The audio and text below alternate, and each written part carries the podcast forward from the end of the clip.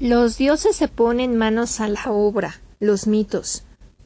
Cuando salimos del Museo del Louvre, en París, Francia, y al regresar de Egipto también, notamos que en nuestro interior se agolpan muchas sensaciones, sensaciones de maravilla, de fascinación, pero también al ver la importancia que esa cultura concede a la religión de sorpresa, y es que la inmensa mayoría de los objetos y los monumentos que tanto admiramos están relacionados de un modo u otro con lo religioso, ¿es así? Tienes razón, pero no te olvides de una cosa. La preponderancia que se da a lo religioso. Preponderancia significa que es valioso, ¿ok? Que es que tiene significado tanto en los monumentos o en los objetos expuestos en los museos o que aún pueden encontrarse en Egipto, no significa que la realidad sea exactamente así. Los egipcios eran gente de carne y hueso, lejos de pensar día y noche en, en la religión, ellos también tenían sus ocupaciones cotidianas e intereses mundanos. Mundanos, pues cosas rutinarias como comer, trabajar, etc. Triviales como el resto de la humanidad pero la materia de esos productos materiales que eran fruto de sus preocupaciones era una materia frágil.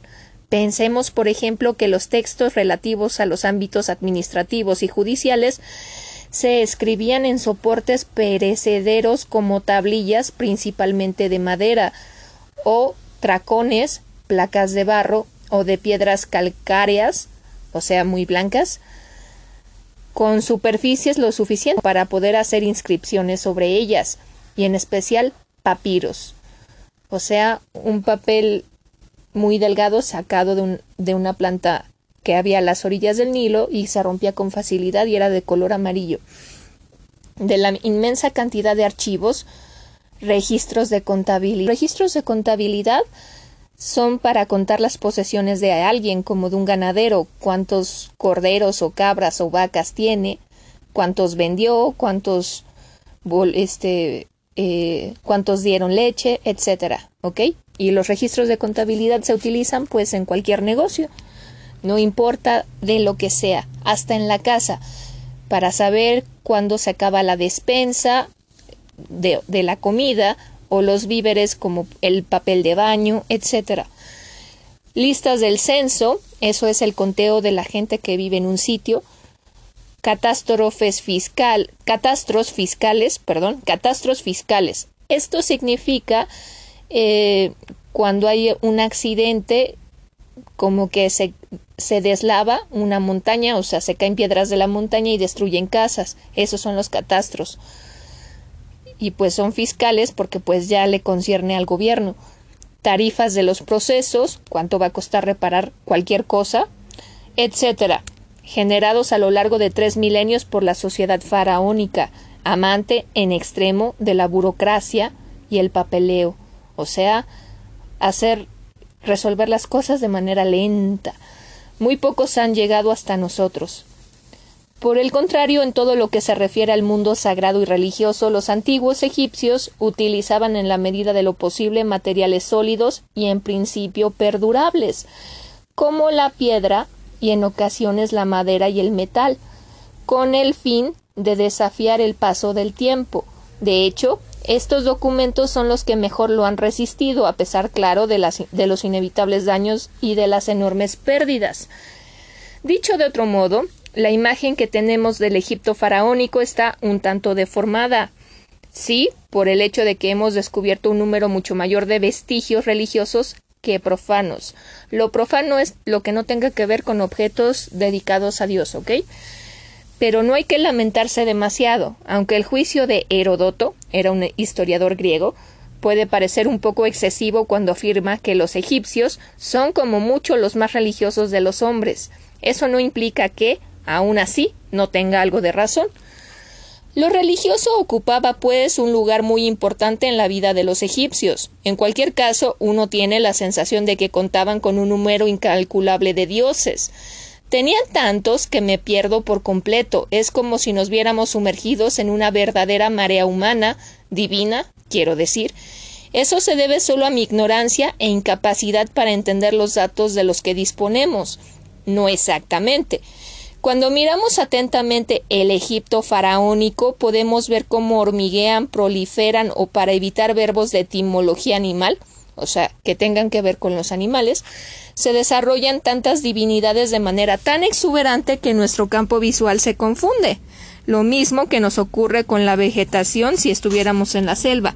Es tanta que ya no distinguimos qué plantas hay.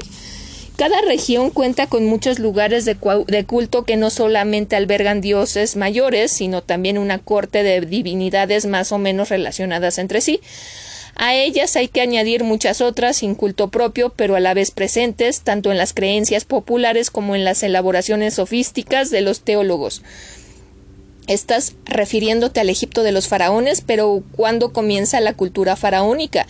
En el año 3000 antes de Cristo aproximadamente, y abarca hasta la conquista de Alejandro Magno en el 331 a.C.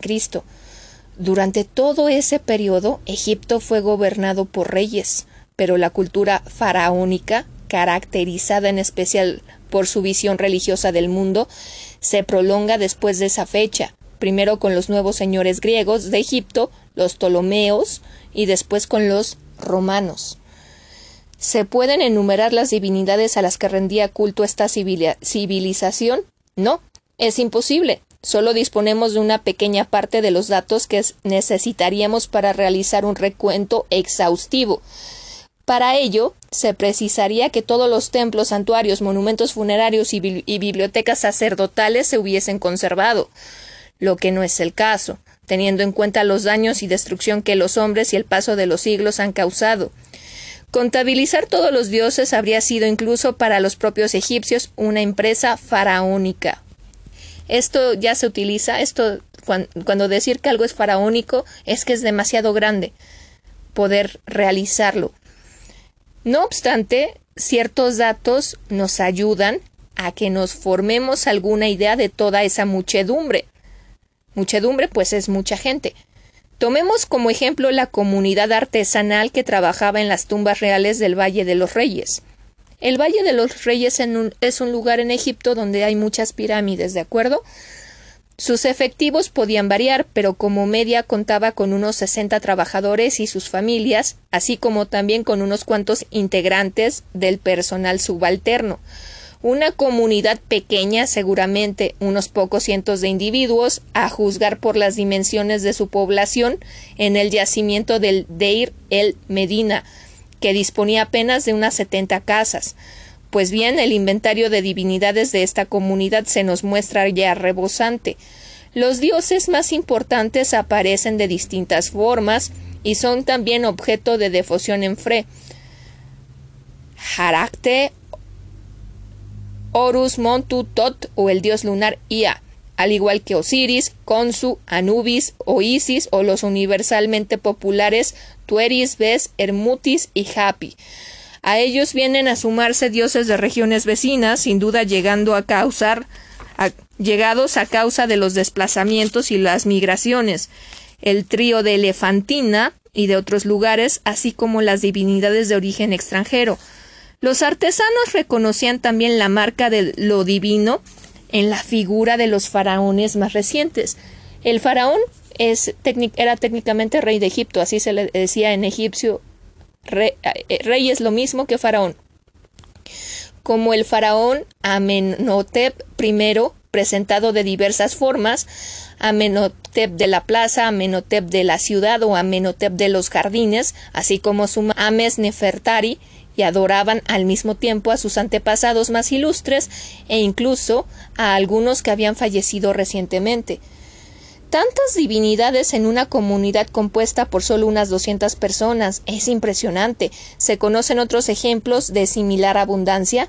Por supuesto, los documentos proporcionados por los especialistas de la época en ciencias sacerdotales en unas sumas teológicas recopiladas en archivos o sacralizadas de forma de monumentos son interminables. El inventario cultural de Atribis, ciudad de importancia secundaria, no reúne menos de 68 divinidades menores, sin contar las divinidades mayores, y únicamente se trata de una selección hecha entre todos los cultos del lugar.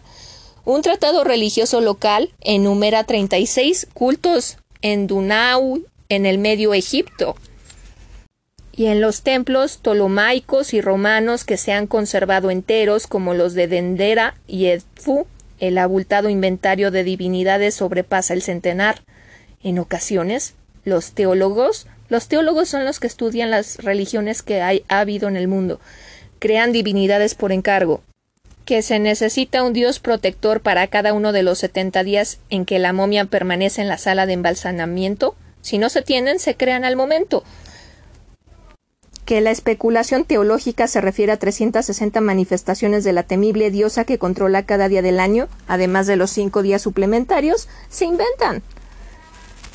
Semejante número de dioses resultaría impensable en nuestro mundo moderno, ¿no es cierto?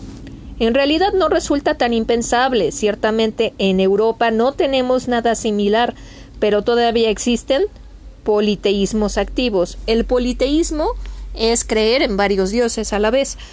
Por ejemplo, en la isla de Bali, una especie de islote en el centro de una Polinesia monoteísta, el monoteísmo es creer solo en un dios, donde predomina la religión del Islam, es decir, los musulmanes que y el dios de ellos se llama Alá.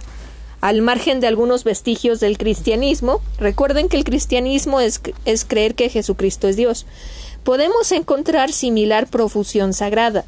Dioses de la casa, dioses del jardín, dioses de la calle, dioses de las cruces de caminos, dioses de la ciudad, dioses de las montañas, de los ríos, etc. Y cada culto cuenta con sus prácticas fervorosas, los altares se extienden por doquier, mientras se multiplica las ceremonias y los rituales. Si uno quiere dar un paseo debe andar con cuidado para no pisar una hoja trenzada en copelas que sirven como, pasillo para las ofrendas de los a las omnipresentes divinidades. Omnipresente es que está en todo Dios lo cual puede darnos una idea, por superficial que sea, de la situación en el Egipto faraónico, a pesar de su lejanía temporal, espacial y cultural. Así al igual que los balineses, los antiguos egipcios tenían tendencia a ver dioses por todas partes.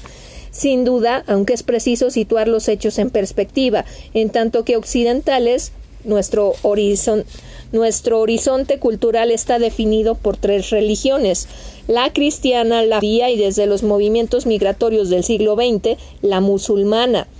Las tres son religiones reveladas, religiones del libro, el Antiguo y el Nuevo Testamento en el caso cristiano, el Antiguo Testamento en el judío y el Corán en el musulmán, y religiones monoteístas. Pero la religión de los faraones no es una religión revelada, ni una religión del libro. Sus textos son numerosos, pero ninguno ha alcanzado la categoría de libro, ni una religión monoteísta es decir, que la religión de Egipto y de los faraones es politeísta, creen en varios dioses.